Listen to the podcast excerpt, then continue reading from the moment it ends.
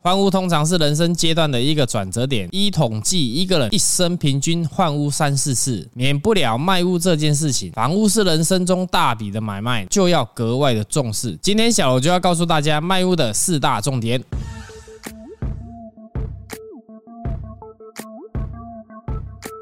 欢迎来到房仲小五的频道，大家好，我是小罗。古人有说成家立业，成家当然就是要有一个房子。在漫长的人生阶段，孩子总是会长大，我们也是会变老。不同的阶段就有换屋的需求。现在购屋的门槛不高，加上原本有房屋的人换屋更加容易。我们就来聊聊房子该怎么卖，让你卖屋过程轻松又顺利。第一点，网络资讯发达，可以上网了解一下房屋的行情和现况。现在实价登录就是。是非常方便的工具，加上年轻世代对于网络媒体的资讯获取，自然会先收集资料。也有部分朋友会倾向于房仲了解，可能工作上繁忙，没有那么多时间自行做功课，会想要找专业的人员来咨询，相对更方便。当然，最后还是自己心中定出一个理想的价位。第二点，找附近的房仲。这边说的附近的，当然是指销售房屋邻近的房仲。我们依自住的来说，房屋就是有区域性的，一般看屋的朋友都会锁定区域附近的房仲，对于当地的环境熟悉，了解区域的优势，到房仲店面去咨询，可以先观察房仲的服务态度，咨询卖屋的税负。许多朋友对于税负可能很容易混乱，卖屋的相关税负有土地增值税、所得税、房屋税、地价税、中介费、代书费和房地合一税。第三点，先了解税负后，再来确认售屋的意愿，像是房地合一税，持有时间的长短有不同的税率，如果有满足自住的条件，就有税率的优惠。另外还有四百万的免税额，一百零五年之前购入的房产不适合用房地合一税，就是课土地增值税和纳入所得税申报，这些都是卖屋的成本。土地增值税也有一生一次或一生一屋的自用住宅用地税率优惠，税率为十趴，但需满足出售前一年或前五年未成功营业或出租，所以要评估税费及减免的项目，确认现在收屋是否划算。第四点，签订委托销售契约，合约中要留意以下项目：第一，委托销售价格是指开价，而且这个价格是屋主定下的明确金额。第二，委托销售期间，这是由屋主和房仲沟通，并没有规范一定要签订多久的时间。第三，违约之处罚，实务上是有分专任约以及一般约，条文中明定的委托期间内，委托人自行将本契约不动产的标的物出售或另行委托第三者中介，将有罚则。第四，不动产标的现况说明书，如果屋主有屋况要说明，譬如漏水、增建等，应载明于此。房仲有协助确认的调查责任，并应于日后告知买方。在漏水、增建和事故这三个部分，都必须再一次的签名确认。签完合约，就等房仲寻找买家，待找到合适的买主，议价。签约过户走完后，付清相关的服务费，售屋流程就告一段落。售屋过程中虽有房仲协助大小事，但屋主仍应了解相关细节，才能保障自己卖屋的权利。像现在啊，其实实价登录很透明化了，嗯，所以呢，很多卖屋的朋友们就是要先做一下功课，了解一下呢附近的行情。当然，有时候附近的行情呢，可能是过去的成交，去年、前年，甚至更。久之前的人，如果说呢，想要更准确的去了解这整个市场的话，不要只锁定同一条街，可以拓开范围。可能说，哎，隔了一条街、两条街，像我们人物来说，一个区域啊，其实有分好几个地段：大湾、登发、八卦寮。如果说你今天的房屋在于八卦寮，就是以呢差不多类型条件的物件去锁定这一区，大概呢是多少价位的开价在做销售。现在的屋主啊，其实有时候不一定找。中介去帮忙估价，尤其是关于 money 这个东西哈，钱的部分哦，他们还比较会精打细算的，多多少少要卖房子会去打听一下这附近自己的邻居有没有哪边有成交过。像泡米刚刚说的，相对的类型，如果今天都是零路的话，他一定就是找那一整排，哎，有没有卖过房子的？社区的话也是很简单，因为有时候一条街上就分了有两三个社区，所以你说实价登录呢，真的能够实际去参考我们房屋的价值吗？当然，我还。有客户啊，因为查不到他附近买卖的之前过往的价钱嘛，嗯，他跑去看新房子开价开多少，当然啊，不可能卖的比新屋高嘛。参考价值这个东西啊，我觉得其实说一个比较实在的啦，因为不像是我们去全脸猜一把就是多少，因为每个人对房屋的价值性不太一样，就像是一条街的行情啊，也会因为呢建设公司的不一样，价位有所不同，还有屋主收屋的动机。我有遇过屋主，假设我他以前成本买一千，他从来不看行情，也不看实价登录，他就直接给你一个说法，我就想赚一百万，很明确的想法，我就想卖一千一，就这样子，他也不去参考谁。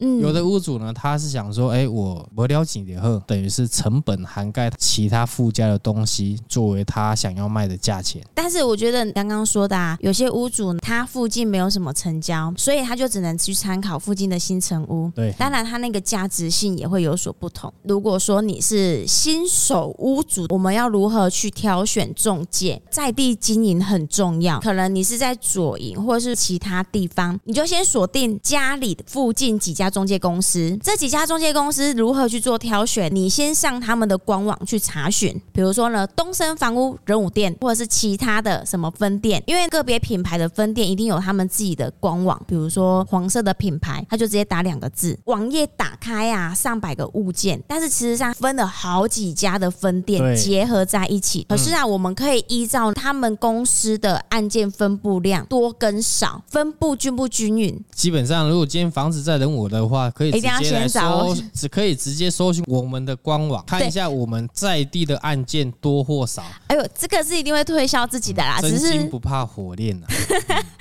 我们先举例来说，在人武好了，你就是先找几家附近的中介公司下去做比较，我们就依他的案件量，比如说三十件，这三十件当中，在地人武的物件啊，占的比例是多少？如果说还有凤山、桥头、男子、林远、大寮，哩哩扣扣嘎嘎，对。要喝三十件，就要去审视说了，这间的业务啊，要东奔西跑的，客户量没有办法到那么集中。那我的案件在销售会不会去影响到？如果你今天想要当一个呢非常精明的屋主，希望说呢在第一次卖屋的时候啊，不要有不好的经验的话呢，我们从头就要仔细的来做挑选，在地的中介。前阵子遇到了一个客人，他房子要卖，他跑去当地中介去询问一下价钱，可是他说又讲到服务费的部分，业务就跟他说卖。卖方这边，我们就跟你说两趴。他回去看一看，他也觉得很奇怪，口头只说说两趴，可是他合约上他写四趴，哎，那这样到时候卖掉，我到底是要付几趴？合约上写四趴，但是他口头上说两趴，所以呢，这个中介到底最后是想要跟他收几趴？今天房子卖掉了，依照合约来跟你收四趴，可是人家屋主会说你当初跟我说要收两趴，就很多争议出来了嘛？这样子是诈欺吗？算是诈骗呢。业务第一没有诚信嘛？论法律效率来说，口头这种东西是没有办法算数的，最后还是要合约上面写的，法官只能依这样下去做判断了。所以在收听的朋友啊，有听到这边的话，千万要注意一下，不管几趴，今天要委托一定是以白纸黑字合约内容为主。我觉得这个问题啊，很多可能朋友都会去遇到，怕说呢啊，前头已经都写好，之后要改可以吗？可以，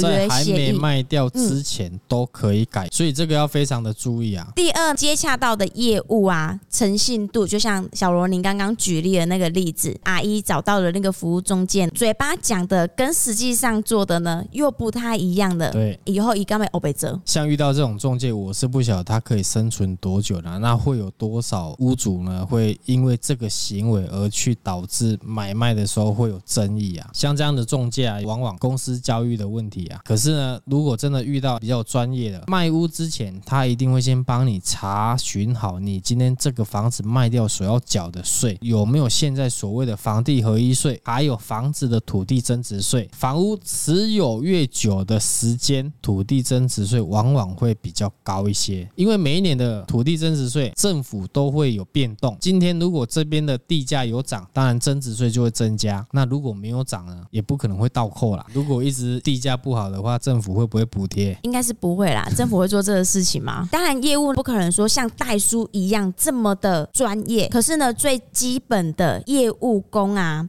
一定要拿出来。业务功是什么功？业务的基本功夫。哦，业务基本功夫要符合哪几个小细节，才算是呢一个最基本专业的业务？第一啊，呃，像小罗这样子。肤色，这款咱伫外靠无咧带公司的呀，整天在外面奔波的。你要用肤色来去判定这个专不专业，真的是很难的。万一那个人喜欢冲浪怎么办？通常像这个的话，可以从别的地方去判判别啦哈。对，因为客户房子要卖，最担心的就是什么？房子的价钱嘛。所以像我们在跟屋主客户洽谈，一般我们会去了解房子的价钱，大家有共识之后才会去做一个开价。讨论的过程中，还是需要提供这间房子如果卖掉会去付到的税金，包含土地增值税。你说的这个真的是重点的重点呢，因为卡到钱这个事情，这个呢业务可能就是要先帮你把关了。像我朋友的朋友之前有卖过房子，也是认识的人，很多事情都省略了。卖完之后啊，他看到那个税金，他就吓到了。所以啊，他等于东扣西扣完之后啊，拿到的钱不是原本自己预期的。在这边呢，也是要提醒我们的观众朋友，在你没有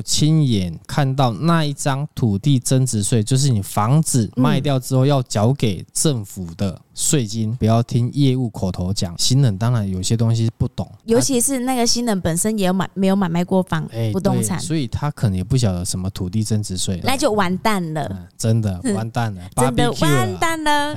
所以啊，在这一点呢，就算是你不懂，但是呢有听过我们今天讨论的内容啊，那这个就要记在心里了。那这边都没有问题之后呢，当然就是最后一个步骤，什么步骤？合约。前几集也有录听过的观众朋友都知道，合约分两种，一种是一般约，再来就是专约。业务是必须要把合约清清楚楚跟你的客户讲，一般约的用途跟专约的用途，让你的客户去选择。差别在哪里？差别在于一般约我们可以找两家以上来帮忙销售，专约的部分就是全权由你委托的这一个业务，他们公司来帮你销售。因为这个常常发生啊，身边朋友大家都有遇过啦，就直接拿合约给你写了，他也没给你讲。对啊，随便拿了一份出来合约，然后就叫你签名、签名、签名。所以啊，如果你们讨论到最后，合约拿出来还没有先询问所有权人，哎，是要签一般约还是要签专约？这个重点呢，可以看出呢，它两点。第一呢。这个人心地坏不坏？诚信的问题。对，诚信的问题。第二点呢，他呢细不细心的。所以啊，业务你要让客户非常清楚，那人家才有办法去跟你拟定这个合约嘛。你不能像一般现在外面拿出来合约就请人家写，到底在写什么东西，你也没有在讲。所以才会有那么多争议啊！那当然，拟定合约没有一定说要多久的时间，很常听到可能就是三个月、半年。我们也有一个月的啊，可是我们一个礼拜就卖掉了。所以那个那个时间啊，是自己编的啦。我觉得，如果说你今天不喜欢麻烦，你想要给业务专约，但是不确定说这个业务配合之后啊好与不好，那我们先配合一个月看看。请问完刚来面试啊，那那啊就试用期限一个月，产量不足哎就换，这样子讲比较白话。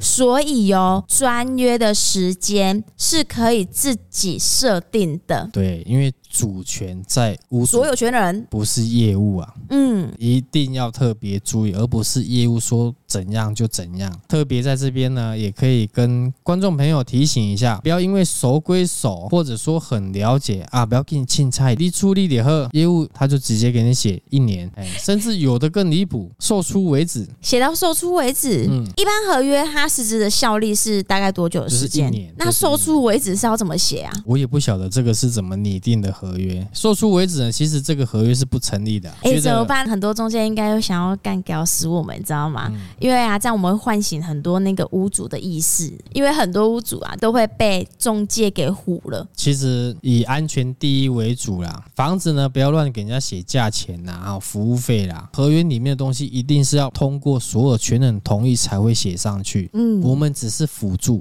最后啊，再跟大家啊整理一下卖屋要注意的几点。最重要就是屋主要卖的价钱要有一个共识，开价的部分呢，当然也是要讨论过才会定出的价格。第二呢，就是刚刚一直提醒各位的税金，我销售这间房子之后，我所缴的税金要缴多少？不要只听业务讲，必须要提供你这间房子土地增值税的资料。上面如果不需要缴，它会显示零元。第三，合约的部分呢，也要非常清楚，一般。约或专约，呃，那合约内容里面会有审阅期，会有三天，这是最基本的。如果说里面有任何的问题，可以随时跟业务反映。再来，最后第四点会有所谓的服务费，这边呢跟业务谈好的，我今天给你几趴，就是请注明在合约上，最高卖方是四趴。如果写到四趴以上，这会出代志。对，就已经超过呢内政部的法规了。嗯、以上就是今天想跟大家分享的内容啦。如果刚好啊正在收听的朋友呢，您的房子啊是在我们小五在地经营的人物，也欢迎找我们小五团队哦，请拨打零七三七三五五五五，小五团队将有专人为您服务。喜欢影音版的朋友呢，欢迎上 YouTube 搜寻。小五线上赏屋，请记得帮我们按赞、分享、加订阅，并开启你的小铃铛，这样你就可以随时收到啊我们拿第一手的商片通知哦。我是小团队的泡咪，我是小罗，我们下回见啦，拜拜，拜拜。